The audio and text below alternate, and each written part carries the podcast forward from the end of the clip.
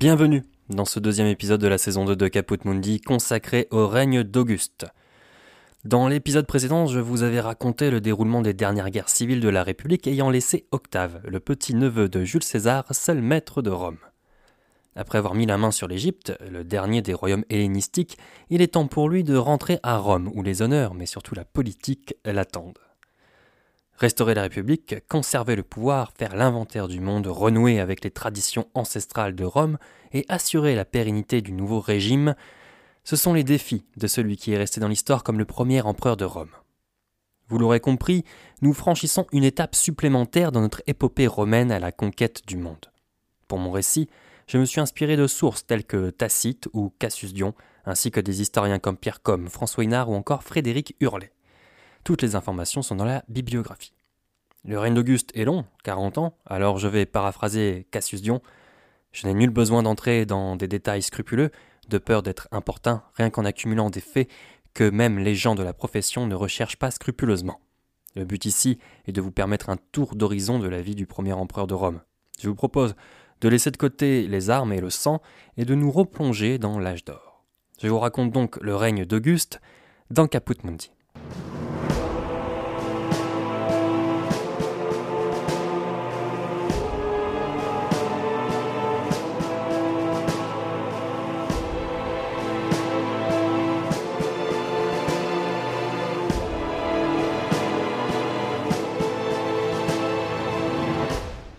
C'est le retour de l'âge d'or. Nous avions commencé notre histoire dans la première saison de Caput Mundi à l'âge héroïque avec Aîné. Et comme les âges se succèdent, avec la fin des guerres civiles et le retour de la paix, les Romains pensent avoir bel et bien atteint ce but. L'âge d'or est retrouvé et Rome règne sur la majeure partie du monde connu. Quoi de mieux pour débuter cette nouvelle ère que la paix? La guerre avec l'Égypte est à présent terminée, Cléopâtre s'est donné la mort, l'Égypte devient la propriété personnelle d'Octave et ce dernier peut commencer son retour vers Rome. Les ennemis du futur empereur sont hors d'état de nuire, et au début de l'année 29, Octave ordonne la fermeture des portes du temple de Janus. Nous en avions déjà parlé dans Caput Mundi, Janus est le dieu des portes, des transitions, des commencements, des fins et des choix. La fermeture de ces portes à Rome est hautement symbolique et représente une vieille tradition remontant au roi Numa Pompilius. Fermer les portes du temple de Janus signifie que Rome est en paix. Enfin, après vingt ans de conflit. Ce geste est d'autant plus symbolique parce que, normalement, il ne peut pas symboliser la fin des guerres civiles, il signifie la fin des guerres avec l'étranger, alors que certains fronts sont encore instables. Mais tout le monde a compris. C'est le retour de la paix à Rome. Octave renonce immédiatement au pouvoir du triumvirat qui n'a plus lieu d'être. Un seul mot d'ordre, res publica restituta, la restauration de la République. Octave est toujours consul et il obtient le droit de porter le nom d'impérator. Ce privilège lui est accordé en raison de ses nombreuses victoires militaires et de la paix retrouvée. En août 29, Octave célèbre son triple triomphe à Rome, un triomphe sur l'Illyrie, qu'il a conquise en tant que triumvir, puis un sur Axiom, célébrant sa victoire contre l'armée de Marc-Antoine et de Cléopâtre, et enfin un sur Alexandrie, scellant la défaite du dernier royaume hellénistique. Octave obtient tous les honneurs dus au triomphateur, mais cette fois c'est différent. Évidemment, il porte la couronne de laurier, qu'on place au-dessus de sa tête dans le cortège, en lui rappelant à l'oreille Momento Mori. Car si Octave est l'égal de Jupiter pendant trois jours, il ne doit pas oublier qu'il n'est qu'un simple mortel. Mais cette fois, c'est le triomphateur qui guide le cortège et le Sénat qui le suit. La personnalité de consul est exaltée. L'année suivante, il est reconduit au consulat avec cette fois un co-consul, conformément à la tradition républicaine. Ce second consul, c'est Agrippa, son fidèle lieutenant vainqueur de la bataille d'Axium. Les deux consuls restent à Rome toute l'année, ce qui n'était pas arrivé depuis longtemps. C'est-à-dire qu'il y a du travail. Malgré la concentration des pouvoirs, Octave lance une grande opération de restauration des institutions mais à sa façon. Avec son collègue Agrippa, il obtient les pouvoirs de censeur. Encore une fois, cette dernière charge est parfaitement républicaine, mais il est dans l'illégalité. Normalement, un consul n'est pas censeur, mais que voulez-vous? Il y a des impératifs. Le censeur a pour mission d'établir le sens, c'est-à-dire, in fine, la liste des sénateurs. C'est ainsi que débute l'épuration du Sénat. Avec les différentes guerres civiles et les cadeaux des uns et des autres, le nombre de sénateurs avait beaucoup augmenté. Beaucoup trop. Certains étaient sénateurs alors qu'ils ne remplissaient pas les conditions. Octave procède en deux étapes. Il propose d'abord aux sénateurs de renoncer d'eux-mêmes. Cinquante d'entre eux tout de même se manifestent. Et il raye les autres de la liste pour revenir à un Sénat de 600 membres. Cette épuration a également pour conséquence, outre de restaurer un semblant de normalité, de faire un Sénat majoritairement favorable à Octave. C'est d'ailleurs en ce sens qu'il obtient le titre de princeps, prince du Sénat, le premier des sénateurs. Ce titre ne lui confère aucun pouvoir particulier si ce n'est une prestance. C'est lui qui parle en premier lors des réunions du Sénat. En 27 avant notre ère, le monde romain se transforme un peu plus. Octave est reconduit au consulat, mais il décide d'abdiquer. Ce que le Sénat refuse instantanément. On lui confère même le titre d'Augustus, Auguste, un dérivé d'Augere, le plus illustre. Son autorité morale devient incontestable. Les honneurs accordés au nouveau prince sont nombreux, mais souvenez-vous, Auguste est un fin politicien. Il ménage le Sénat et met en scène les institutions de la République. Par exemple, dans sa grande largesse, Auguste rend au Sénat les provinces qu'il avait avec les autres triumvirs sous son contrôle au Sénat. Pas toutes, rassurez-vous. Il rend au Sénat les provinces les plus pacifiées et avec le moins de troupes disponibles, et se garde les provinces avec le plus d'hommes, sous prétexte, fondé certes, de les pacifier. Le prince développe son réseau, il installe un véritable gouvernement dans chaque province et met en place le cursus publicus, dont nous avions parlé dans le hors-série Tous les chemins mènent à Rome. Le prince est à la tête du monde et à l'initiative d'un nouvel âge d'or. Rome devient le centre du monde. Les armées romaines vont loin, très loin, en Afrique et en Orient, alimentant les récits et les géographies. C'est l'époque du recensement du monde évoqué par la Bible, dont Auguste parle dans ses Res Gestae, où il dénombre près de 5 millions de citoyens romains. En 20 avant notre ère, Auguste est à Samos. C'est alors que se présente à lui une ambassade venue d'Inde. Laissez-moi vous lire ce qu'en dit Cassius Dion. Quant à Auguste, il revint à Samos, où il passa de nouveau l'hiver. Il accorda la liberté aux Samiens en récompense de son séjour chez eux, et fit beaucoup de règlements en leur faveur. Des ambassades lui arrivèrent en grand nombre. Les Indiens, qui lui avaient auparavant demandé son amitié, conclurent alors un traité, lui envoyant entre autres présents des tigres, animaux que les Romains et les Grecs aussi, je crois, virent alors pour la première fois. Ils lui donnèrent aussi un jeune homme sans bras, tel que nous voyons les Hermès.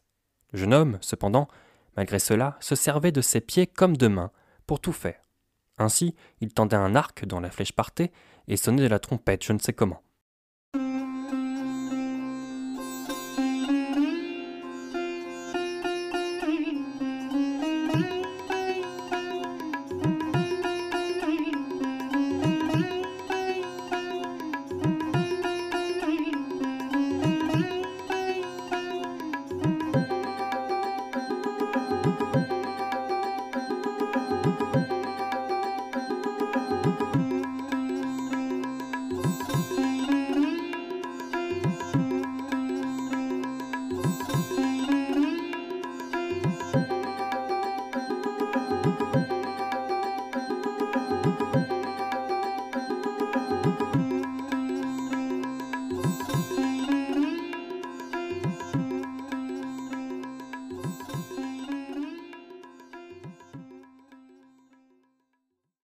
C'est sans doute en 17 avant notre ère que culmine l'âge d'or augustéen.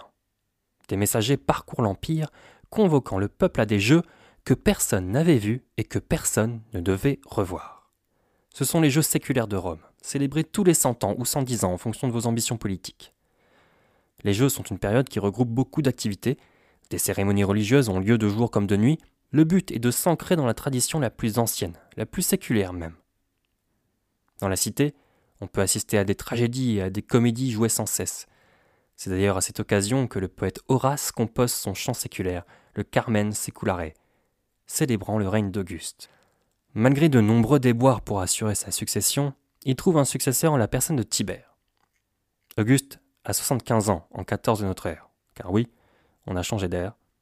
C'est presque miraculeux quand on se souvient de sa constitution fragile. Auguste s'éteint donc en 14 de notre ère à Nol, probablement d'une dernière maladie.